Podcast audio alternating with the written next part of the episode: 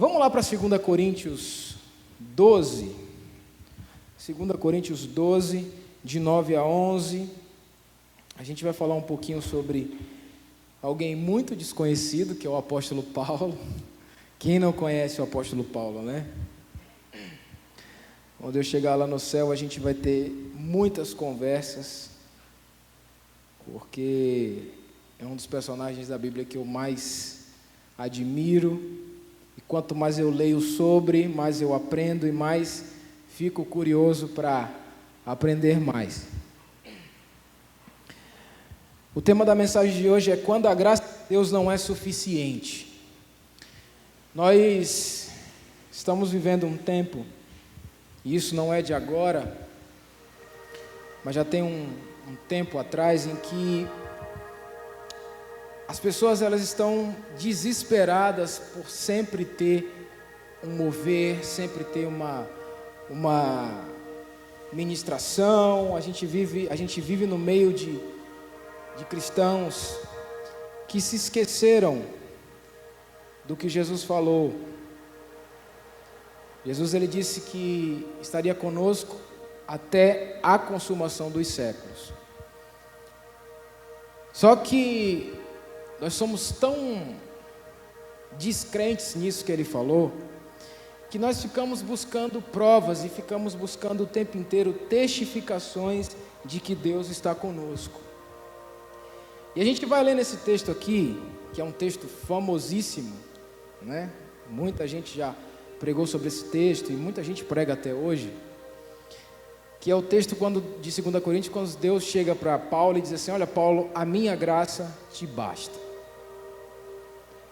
A minha graça, ela supre todas as suas necessidades. Você só precisa da minha graça e ponto. É interessante esse texto porque no tempo que nós vivemos hoje, que é um tempo de uma fé que eu chamo de fé epidérmica, que é aquela fé que só é baseada no sentir. Eu preciso sentir Deus para acreditar que Ele está comigo. Eu preciso sentir Deus. Eu preciso de um sinal. Nada contra as pessoas que pedem sinal, um sinal para Deus, de alguma coisa específica. Mas existem coisas que são óbvias. Existem situações que são óbvias, que não se precisa de sinais, que não se precisa de testificações, mas a gente às vezes fica colocando Deus contra a parede, dizendo assim: Deus, o Senhor tem que me testificar isso, o Senhor tem que me provar isso. E aí, nós estamos vivendo no meio dessa geração. A geração que precisa das provas, a geração que é viciada na nova revelação.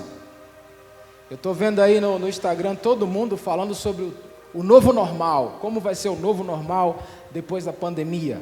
Né? Esse termo aí já deve estar bem saturado aí, porque o que tem de coach falando sobre o novo normal, o novo normal, o novo normal, já deixou de ser uma coisa normal. Todo mundo falando do novo normal, como é que vai ser, não sei o quê, todo, cada um tem uma interpretação de como vai ser o novo normal. E isso se reflete exatamente na geração que nós estamos vivendo como igreja. Nós estamos vivendo no tempo, e eu volto a repetir, não é uma coisa nova. Nós estamos vivendo num tempo em que as pessoas estão viciadas. Ah, não, aquele pastor daquela igreja já não toca mais, então eu vou procurar outro pastor com uma revelação diferente. Ah, não, essa música aqui já não. Não, não eu quero uma música nova. No começo do ano para cá, aliás, pouquinho no começo da pandemia, desculpa. No começo da pandemia eu estava em casa e orando a Deus e revendo alguns arquivos antigos da igreja um monte de mensagem do PR, da pastora, de um monte de gente, de Jorge. E aí eu comecei a ouvir essas mensagens. Eu até comentei isso com o PR no dia que eu estava em casa ouvindo uma mensagem antiga dele. Eu falei, o senhor não sabe como Deus respondeu uma coisa que eu estava procurando uma resposta, e Deus já tinha respondido há quatro anos atrás, quase através de uma mensagem sua. E aí eu comecei a ouvir, estou ouvindo em sequência várias mensagens que já foram pregadas nesse altar e que respostas que já foram dadas e que às vezes a gente passa tão acelerado porque a gente está buscando sempre algo novo, só que a gente esquece de ruminar o que foi pregado, ruminar o que foi é, é, é, ministrado. E às vezes nesse ato de ruminar, nesse ato de, de poder vasculhar essa mensagem, a gente descobre respostas de Deus que às vezes a gente passa tão despercebido porque a gente quer sempre algo novo, a gente quer sempre uma unção nova, a gente quer, sempre mais fogo, a gente quer sempre mais unção, a gente quer sempre mais tudo. E a resposta de Deus para nós, ou melhor, a pergunta de Deus para mim e para você, que às vezes estamos tão envolvidos nesse lance de buscar, buscar, buscar, mais e mais e mais, é Deus chegar e fazer a pergunta, a afirmação que ele fez para Paulo, ele transforma numa pergunta para a gente a minha graça já não te basta?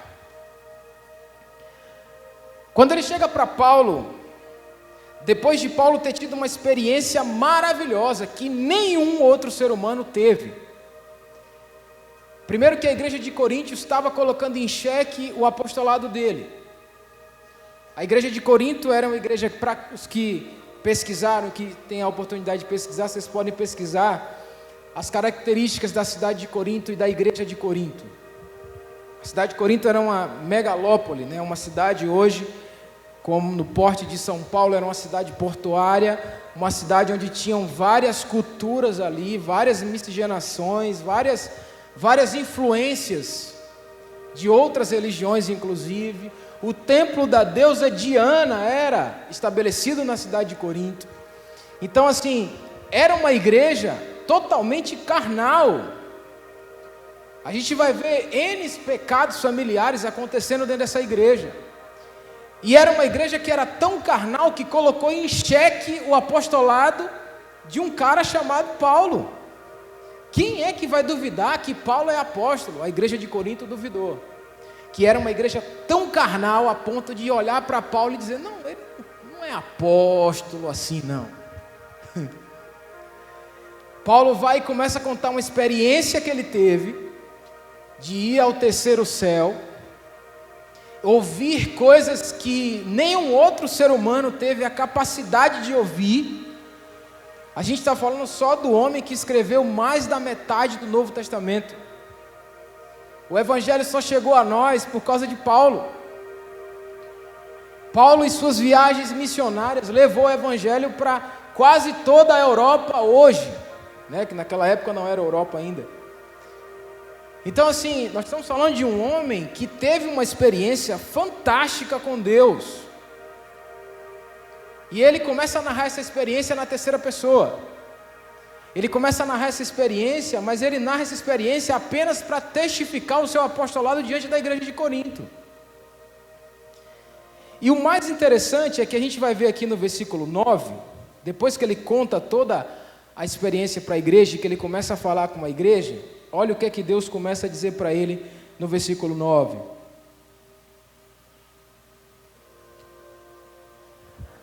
Mas ele me respondeu: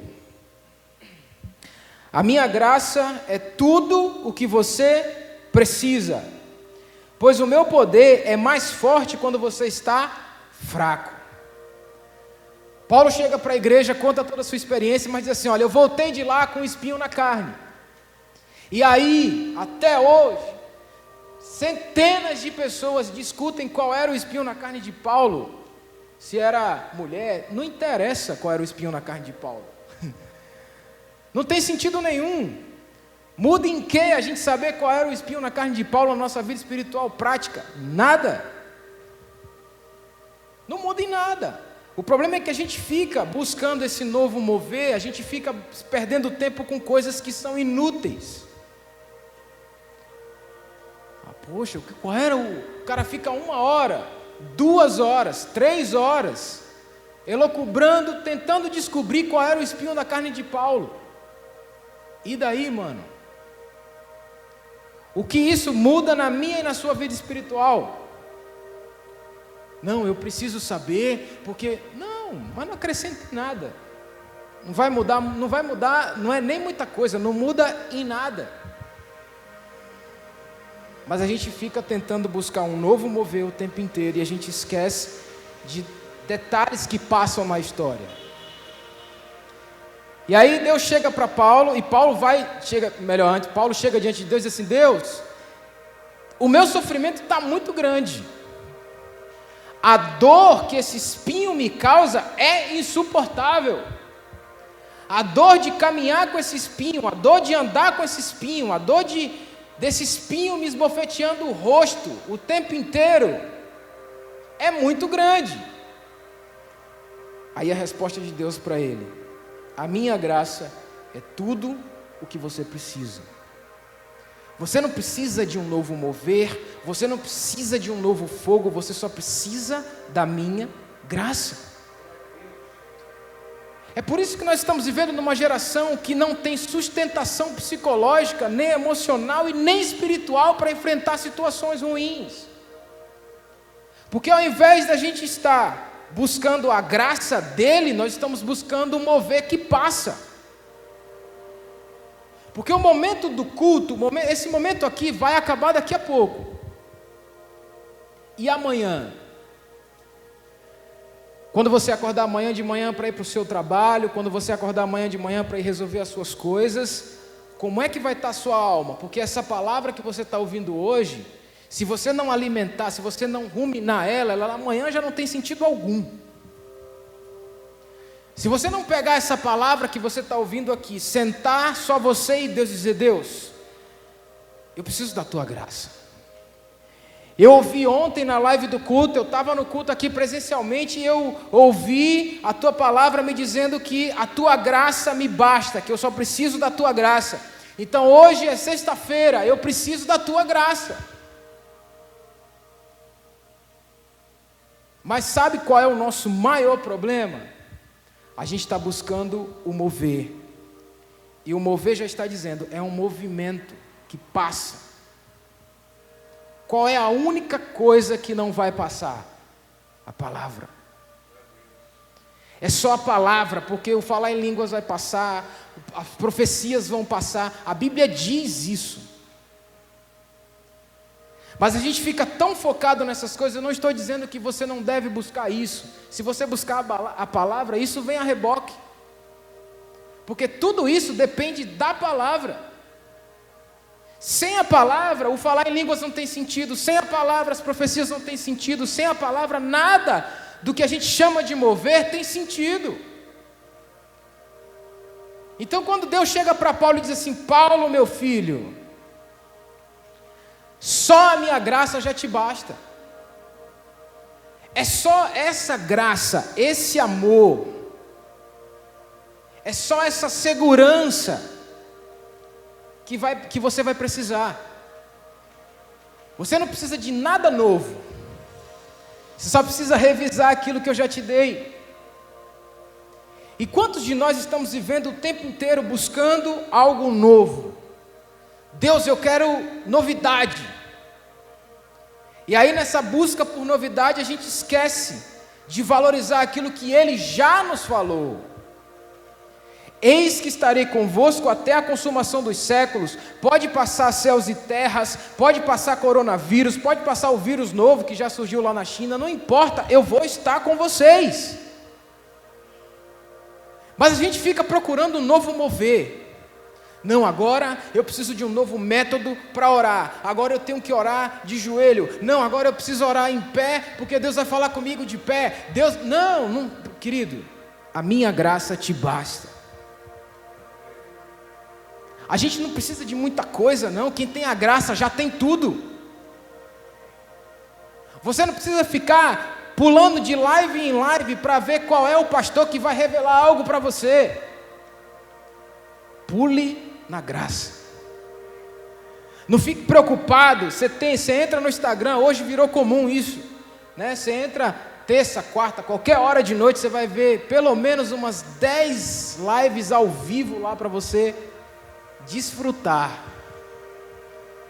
E aí você passa uma live, você vê um falando 10 minutos, um falando uma coisa, passa 10 minutos outro falando outra coisa, mais 10 outro falando outra coisa.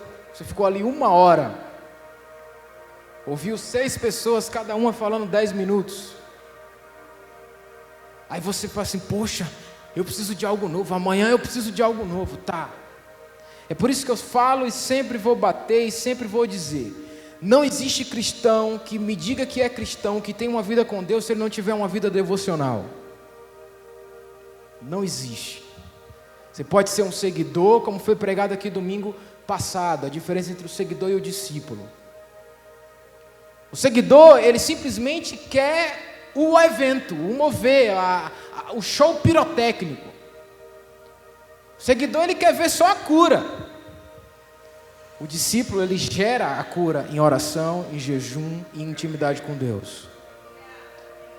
Ah, não, porque eu, eu, eu quero só ver Jesus curando. Por que, que os discípulos andavam com Jesus? Eles tinham uma vida com Jesus, e discipulado está falando exatamente sobre isso, de vida com Deus. Ah, se amanhã, vamos, vamos pegar uma, uma, uma, uma situação hipotética. Se amanhã der um problema em todos os servidores mundiais e cair a internet, como é que vai ser a sua vida sem assistir às lives do culto, por exemplo? Você precisa manter a sua vida devocional.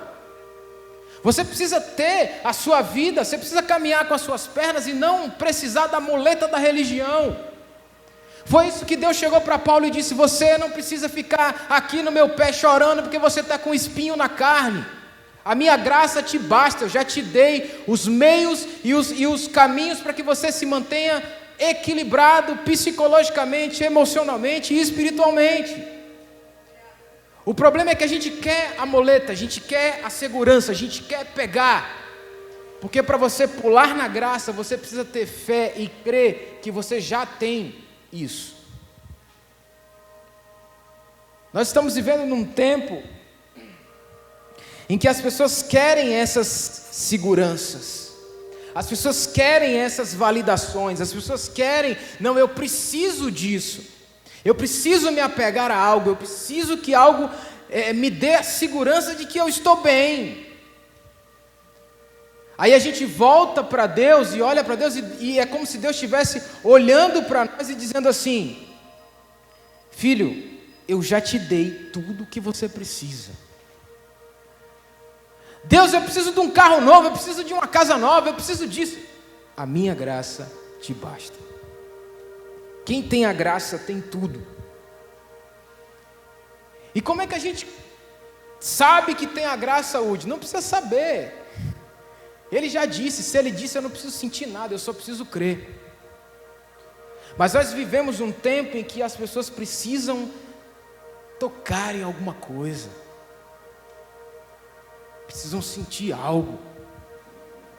Eu não estou dizendo que no momento que você estiver orando, você não pode ter experiências espirituais maravilhosas, não é nada disso. Paulo teve uma experiência tremenda.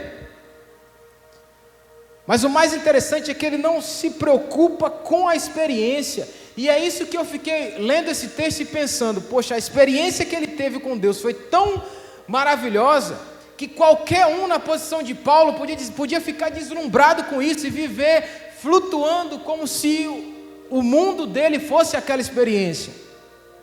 Ele sai de uma experiência tão profunda que ele não se preocupa com o cenário da experiência, ele se preocupa com o espinho na carne que ele voltou depois que ele veio da experiência. Ele chega e diz assim: Deus, a experiência foi maravilhosa, eu fui no terceiro céu, foi tudo muito bom, mas eu voltei de lá com o espinho na carne. Como é que eu faço para tirar isso? E aí Deus vai e diz: a minha graça te basta, Paulo. A minha graça te basta. Vamos caminhar mais para frente para a gente entender aqui. Glória a Deus. Paulo, ele teve muitos sofrimentos. A gente sabe que o apóstolo Paulo, ele teve muitos episódios na vida dele que ele sofreu perseguições. Quem conhece a história das viagens missionárias de Paulo vai ver que ele foi picado por uma cobra, é, naufrágios, perseguições de, do governo romano, é, surras em praça pública e N coisas. Eu sempre me perguntei, e sempre tive um questionamento muito grande dentro de mim, como aquele homem conseguia se manter equilibrado emocionalmente em situações em que o próprio Deus, o próprio Espírito Santo dizia para ele: Você vai para aquela cidade, você vai ser surrado, você vai ser. É, é, é, vão te bater, vão te humilhar, vão te cuspir. E ele ainda assim ia para pregar o Evangelho. E eu me perguntava, sempre me perguntei, falei: Que fé é essa? Que confiança é essa? Que homem é esse que sabe que vai sofrer e se entrega ao sofrimento porque ele sabe quem é que ele crê, em quem é que ele crê? Eu me envergonho quando leio a história de Paulo, porque eu falo assim: meu Deus, quem sou eu diante da história desse homem? Quem sou eu para olhar para esse homem e dizer assim: que vida é essa? Que fé é essa? Quando eu coloco a minha fé perto da fé de Paulo, eu sinto muita vergonha, porque meu Deus, não tem nem o que, o que discutir. Um homem que sabia que ia ser perseguido, que sabia que ia viver tantas dificuldades na vida, tinha ciência disso. Tinha um espinho na carne que vinha o esbofetear, como ele mesmo fala aqui no versículo 12. Eu não vou entrar muito nesse detalhe porque não é o interessante aqui para nós. Mas numa outra oportunidade a gente pode é, é, falar sobre essa relação dele com esse espinho, que é muito interessante. Mas como era que esse homem conseguia ter, manter esse equilíbrio, manter essa solitude, essa solidez, né? manter essa horizontalidade sobre todo e qualquer problema que estivesse passando, ele se mantinha pronto, firme, parece até um alienígena que não sofre com nada. Mas tinha alguns detalhezinhos aqui. Vamos lá para o verso 9, parte B. A gente vai entender como Paulo olhava, olhava para a fraqueza dele. Deus chega para ele e diz assim: Olha, a minha graça te basta, pois o meu poder é mais forte quando você está fraco. Às vezes eu li isso aqui e ficava pensando assim: então quer dizer que eu tenho que me tornar fraco o tempo inteiro para que o poder de Deus se aperfeiçoe nessa fraqueza? É exatamente isso. O que era fraqueza e paralisia para uns, para Paulo, era o motivo de estar mais forte em Deus. Quanto mais ele se humilhava, mais forte ele ficava diante de Deus. A gente percebe que a conta de Deus é diferente da nossa. A gente quer aparecer, a gente quer like, a gente quer comentário, a gente quer, né, que a nossa live bombe. A gente quer que as pessoas olhem para a gente e digam assim: Poxa, como você está bonito hoje. A gente gosta do elogio. Eu não estou dizendo que isso é ruim. Eu estou dizendo que esse, o amor a isso é prejudicial. Paulo entendeu de forma tão profunda que quanto mais fraco ele estivesse, quanto mais entregue ele estivesse, quanto mais humilhado ele estivesse, aí que diante do mundo espiritual, ele iria se tornar uma bomba diante do, do, do próprio inferno. Porque quando, quando Deus chega para ele assim: Olha, é na sua fraqueza é na sua fraqueza, é quando você não se acha tanto, é quando você não olha tanto para você, é quando você não fica, sabe, tão vaidoso, tão prepotente, que o meu poder se aperfeiçoa. É quando você se enxerga, olha para você enxerga quem de fato você é. Mas hoje está tudo ao contrário. Nós queremos o reconhecimento. Nós queremos a posição, nós queremos o destaque, nós queremos as aparições. E aí, quando a gente vai por esse caminho, a gente esquece da graça. Porque quem quer aparecer, pega a graça e joga no lixo. Porque quem quer aparecer sempre vai ter falta de algo sempre vai estar preocupado com a opinião do outro, sempre vai estar preocupado com a estética do outro, sempre vai estar preocupado com o que o outro fala a seu respeito. E Paulo não estava nem aí. Paulo dizia: Não, eu sou fraco mesmo. Porque eu sei que é na minha fraqueza que ele, que o poder dele se aperfeiçoa em mim. Não é quando eu sou, quando eu me acho prepotente, quando eu me acho vaidoso, quando eu estou cheio de mim. Porque se eu estiver cheio de mim, não há espaço para ele entrar. Quando eu me esvazio, quando eu pego, olho para dentro de mim e vejo quão miserável homem sou, quando eu olho para dentro de mim e faço uma análise total e percebo que eu não sou tudo aquilo que eu acho que eu sou, aí sim o poder dele se aperfeiçoa nessa minha fraqueza. Problema, querida, é que nós estamos vivendo num tempo em que não é legal dizer que é fraco. Não é legal dizer que sente medo. A gente não tem espaço para dizer que sente medo, que está doendo. A gente não pode dizer que não consegue. A gente não pode dizer que, poxa, eu não estou legal. Mas espera aí, se é exatamente nesse momento em que o Espírito Santo vem e me enche de poder, se eu ficar o tempo inteiro dizendo que está tudo bem, está tudo bem, está tudo bem, o Espírito Santo não vai vir porque está tudo bem. Pode observar. Quantas pessoas você falou de segunda-feira para cá? No WhatsApp, por exemplo. Observe as mensagens que você mandou para essas pessoas e você sempre pergunta: e aí, como é que você está? Nunca, quase nunca é a resposta assim: não estou legal, preciso de oração, estou fraco. É sempre assim: está tudo bem, está tudo bem, está beleza, está tudo ok. E às vezes não está nada ok. Mas ele não vai dizer que não está nada ok, porque ele vai pensar assim: poxa, o que, o que Fulano vai pensar se eu disser que não estou bem?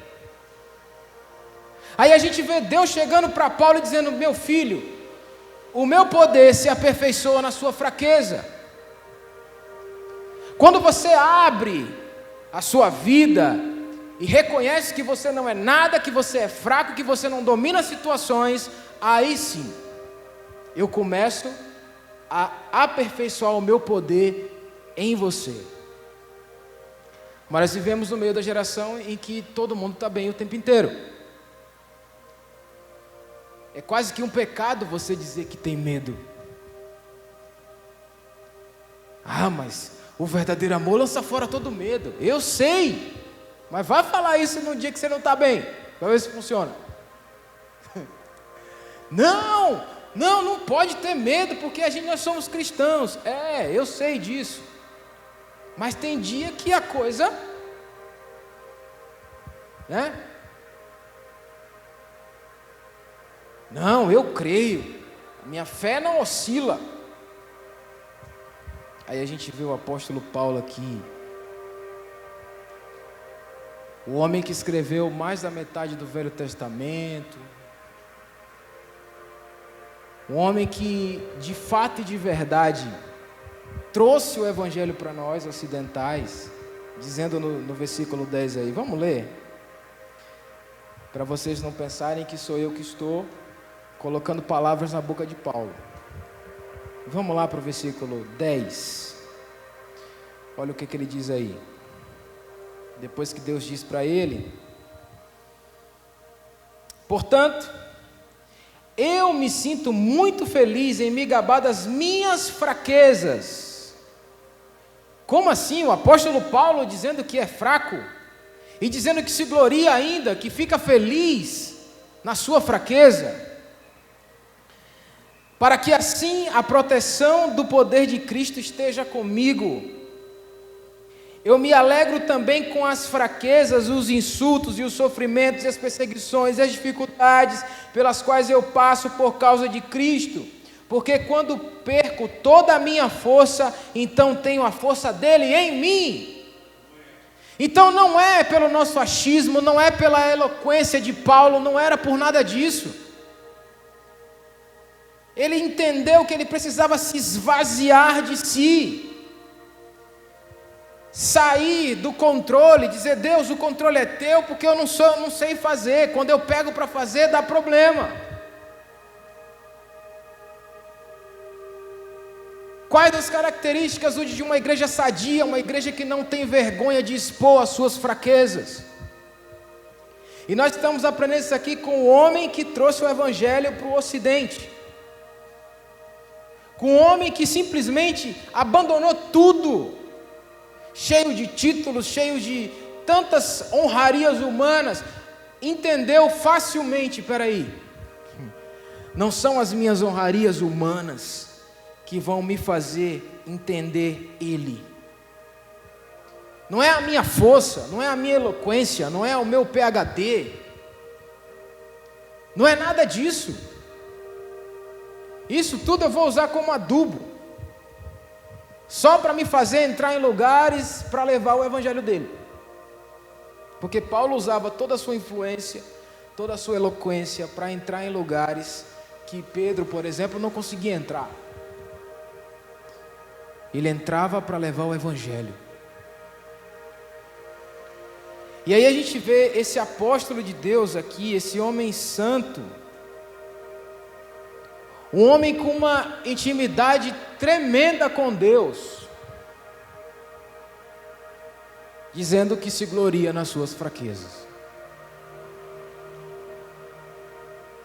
Quando Paulo chega e diz assim: Eu me glorio nas minhas fraquezas, ele está dizendo o seguinte: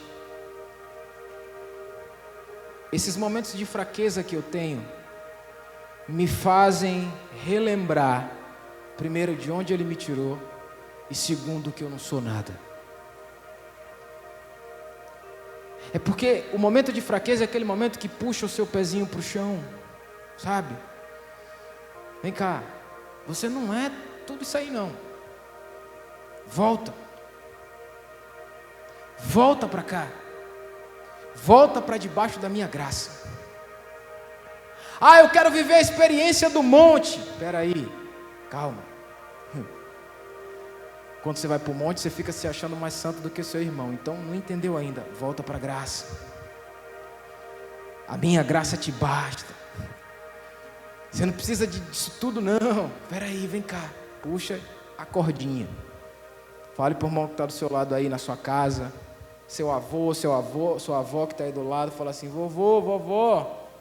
Não se ache demais não que Deus puxa a sua cordinha. A minha graça te basta é a cordinha de Deus. Amém? Para colocar a gente no nosso lugar. Nossa, como assim? É. Deus chega e diz assim: Olha, vem cá, filho, você não entendeu ainda. Você está buscando tanta coisa lá fora. Eu já te dei tudo aqui. Está tudo aqui. Eu já te dei o que você precisa, eu já te dei aquilo que você tem buscado, está aqui, está dentro da graça. O pacote vem completo, você tem tudo. O pacote, ele te dá um, eu te dei um pacote pronto, a minha graça te basta, então tudo está incluso no pacote. Ah, Deus, não, mas eu quero, eu quero, eu quero ir naquela igreja lá no Bola de Neve, porque lá tem fogo.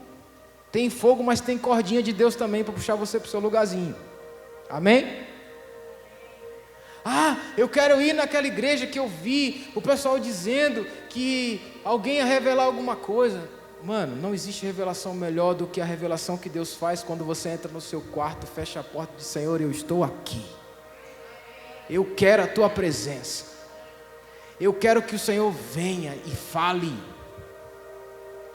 A gente fica querendo as muletas, e aí às vezes a gente fica até né, criticando os nossos outros irmãos que ficam orando, dizendo: Deus, eu quero que o Senhor é, é, é, faça um milagre.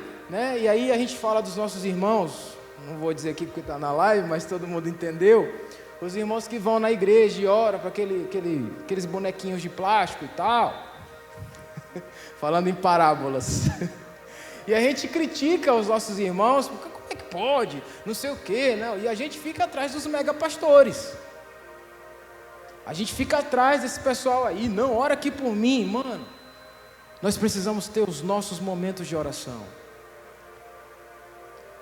Esqueça as muletas. Não, eu só vou ter uma vida espiritual quando eu começar a ir para a igreja todo dia. E agora que não dá para vir para a igreja? Como é que faz?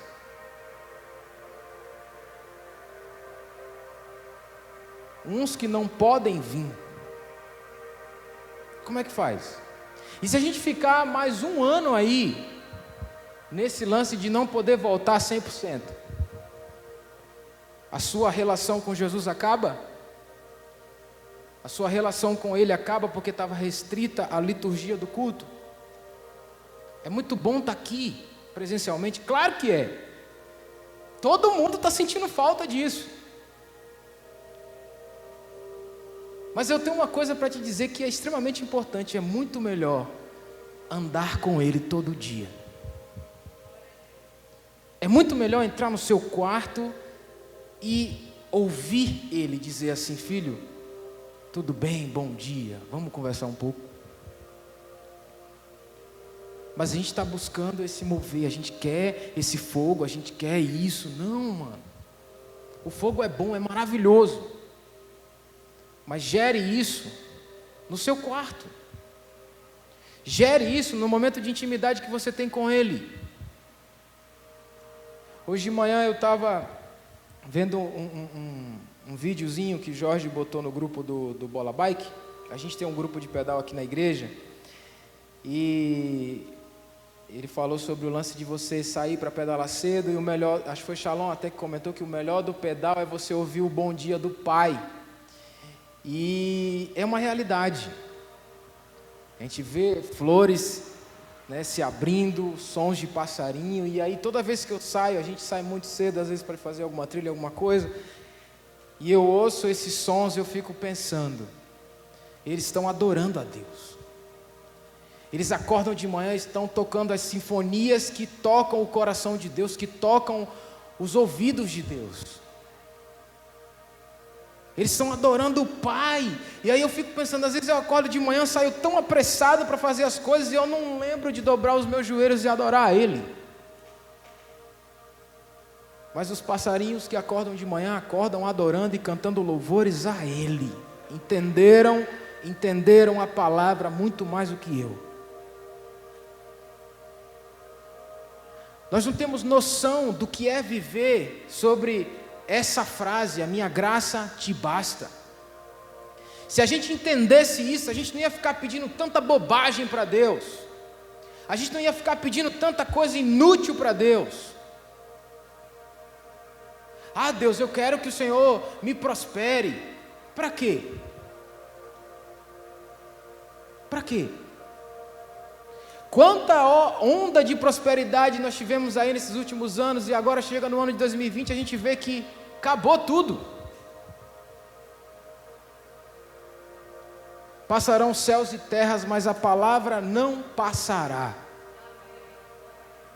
Então tudo passa, o mover passa, a onda de prosperidade passa, tudo passa, tudo passa. Mas a palavra não vai passar, é ela que te mantém firme. Porque pode chegar um dia que nós não vamos poder nos reunir é, é, presencialmente, não sei, a gente não sabe o futuro.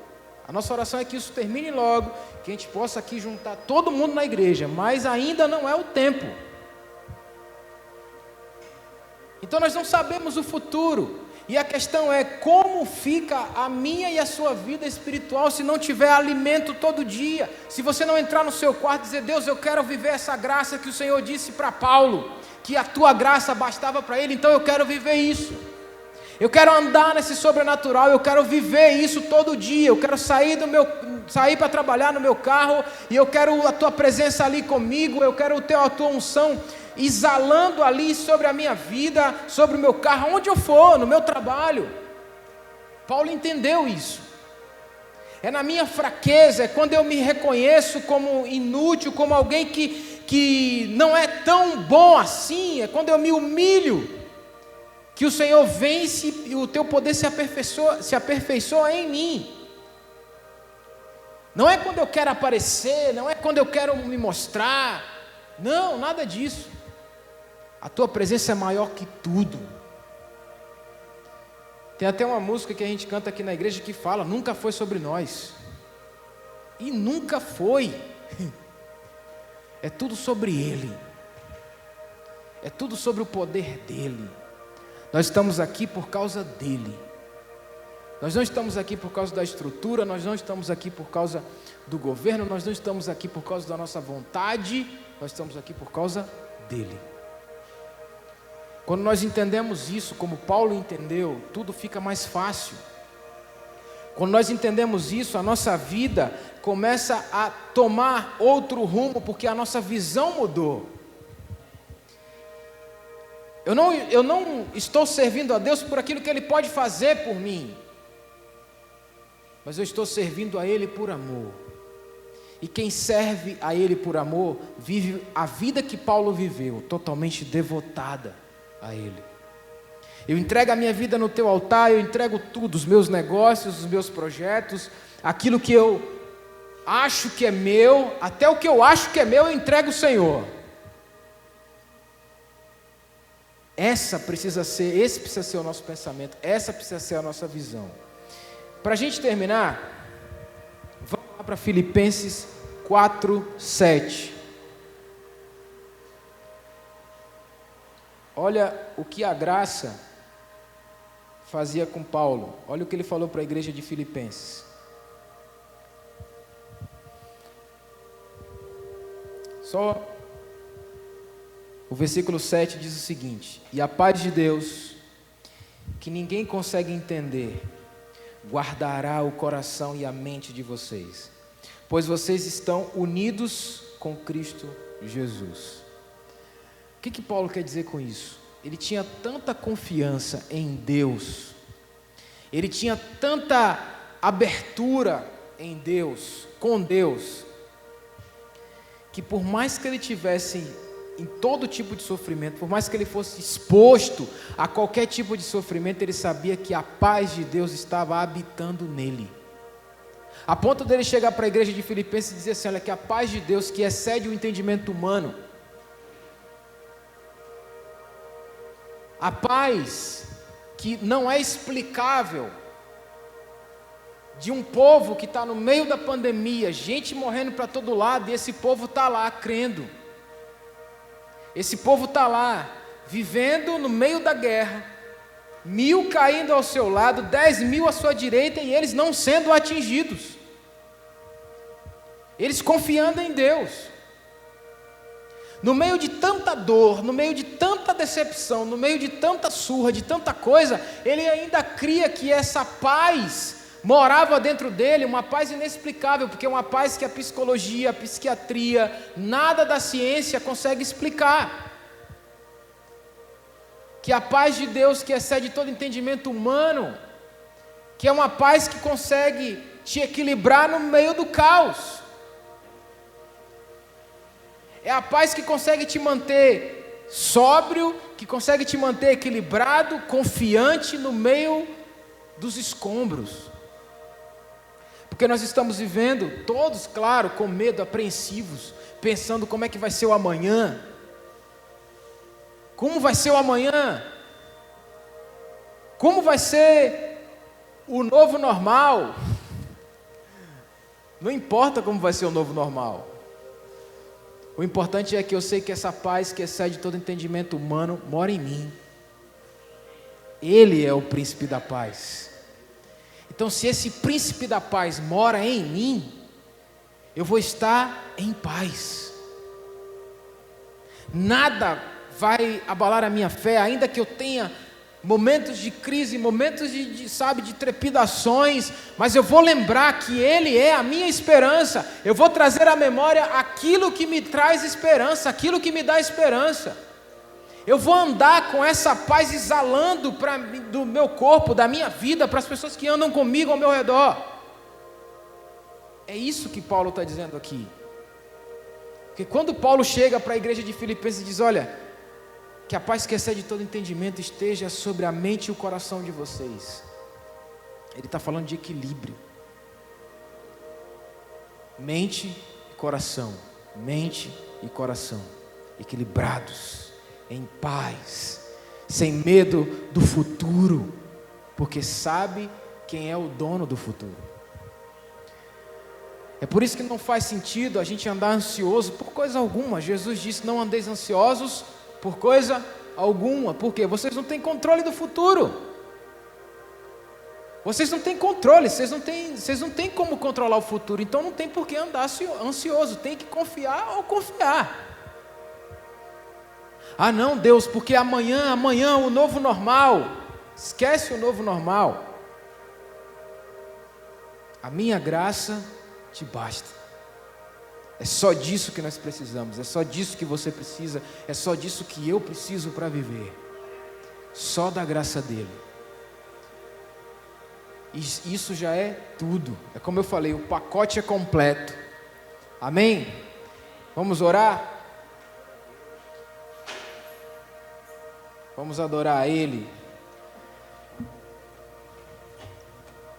Vamos pedir que essa graça esteja em nós. Vamos pedir que essa graça possa nos fazer estar em paz no meio da guerra. Sei que o Espírito Santo está ministrando e ministrou nossos corações aqui nessa noite, eu tenho certeza disso. Eu sei que Ele está aliviando o seu coração. A gente não tem ideia de onde esses vídeos, essas lives chegam. A gente não tem ideia de quais pessoas assistem, quais não assistem. Mas nós sabemos de uma única coisa que o vento vai soprar e vai levar essa palavra aonde ela precisa chegar.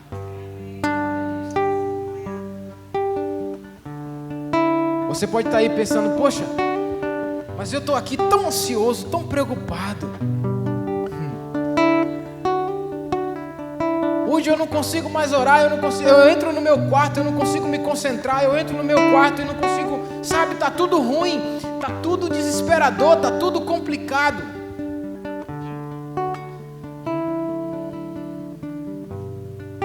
única coisa que nós precisamos fazer é dar um pulo na graça. Pula. Não fica tentando encaixotar a graça, não fica tentando dar modelo à graça.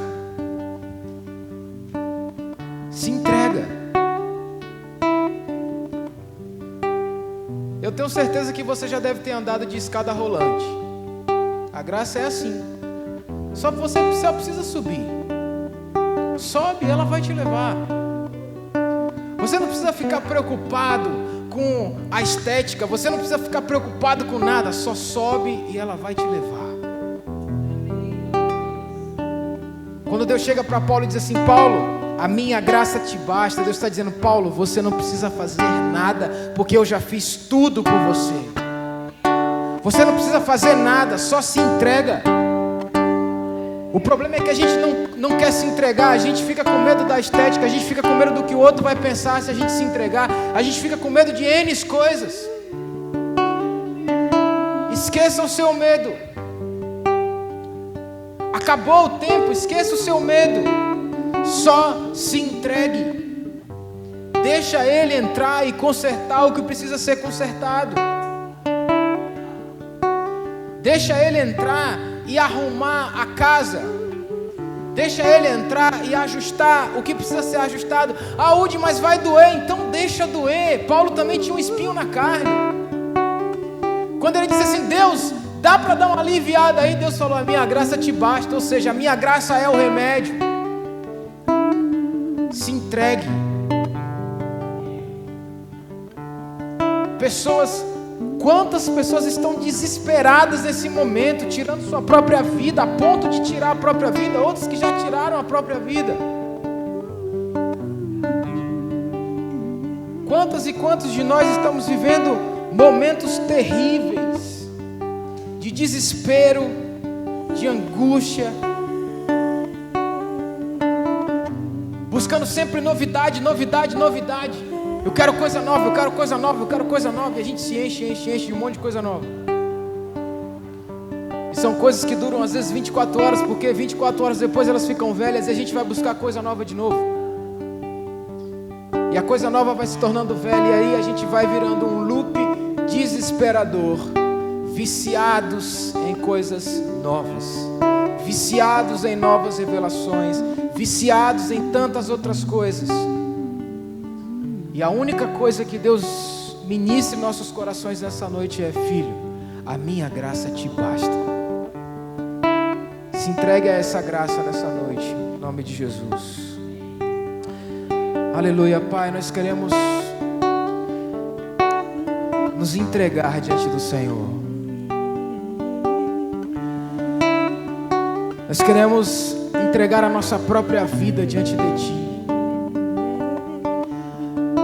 Nós não estamos buscando um novo mover, nós não estamos buscando uma nova unção. Nós não, não Pai, nós só queremos a Tua graça. Quantas vezes nós, com as nossas forças, esquecemos, corremos atrás de um monte de coisa, modelos de oração, formas de orar, horários de oração a tua graça, Pai.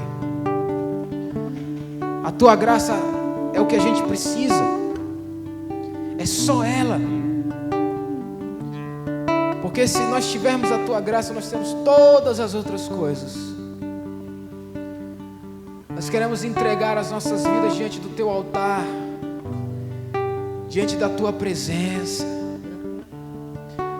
que essa paz que excede todo entendimento humano entre no nosso coração agora, que o príncipe da paz entre nos, nos corações desesperados, levando calmaria, levando paz, tranquilidade. Pessoas que não estão dormindo, não estão conseguindo dormir à noite, que o príncipe da paz leve o sono da paz nessa noite que a insônia não encontre lugar nessas casas, Pai, na vida dos teus filhos. Que em nome de Jesus o teu Espírito Santo venha nessa noite trazer essa paz que excede o entendimento humano. Em nome de Jesus, nós te adoramos, Pai, e cremos que o Senhor é o nosso Deus. Adore a Ele, adore a Ele. Eu sei que você está aí na sua casa, você está pensando assim, mas como é que eu vou ajoelhar aqui? Tem um monte de gente na sala, eu estou com fone. Mas adora Ele, vai para um lugar. Esse é aquele momento que você já não tem há muito tempo. Porque você estava desesperado, correndo, correndo, correndo, correndo, correndo, correndo, correndo. Pare de correr e comece a andar. Comece a ouvir a observar o que está acontecendo, as coisas que Ele está fazendo ao seu redor, pequenos milagres acontecendo todos os dias na sua vida. É o café da manhã que você tem de manhã, o almoço que você tem durante ao meio-dia, o jantar à noite, Ele cuidando de tudo, Ele suprindo cada uma das tuas necessidades. Mas você está correndo, correndo, correndo tanto que você não consegue perceber. Oh! Muito obrigado, Jesus. Obrigado pelo cuidado. Obrigado por essa graça repousar sobre as nossas cabeças. Obrigado por essa graça repousar sobre as nossas famílias, os nossos filhos. Obrigado porque o Senhor tem cuidado de cada detalhe. Obrigado porque o Senhor não tem deixado faltar nada em nossa casa. Obrigado porque o Senhor tem cuidado dos nossos familiares. Obrigado, Jesus perdoe pela nossa ingratidão, nos perdoe por às vezes estarmos tão acelerados e não darmos valor à tua graça em nós. Nos perdoe nessa noite, Pai, e que essa graça nos abrace. Oh, vem Jesus. Receba essa graça no seu coração, na sua casa, onde você estiver, querido. Deixa Ele fazer, deixa Ele fazer. Deixa o Espírito Santo tocar você aí na sua casa agora. Você vai levar essa paz aonde você for. Você vai levar essa paz aonde você chegar amanhã.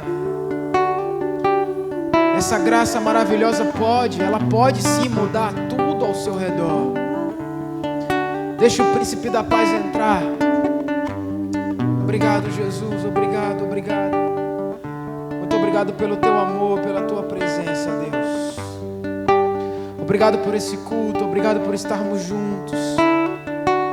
Obrigado pelos meus irmãos. Obrigado por essa igreja, Pai. Obrigado, Pai, porque o Senhor tem cuidado de tudo. Tudo, tudo, tudo, tudo, tudo, tudo.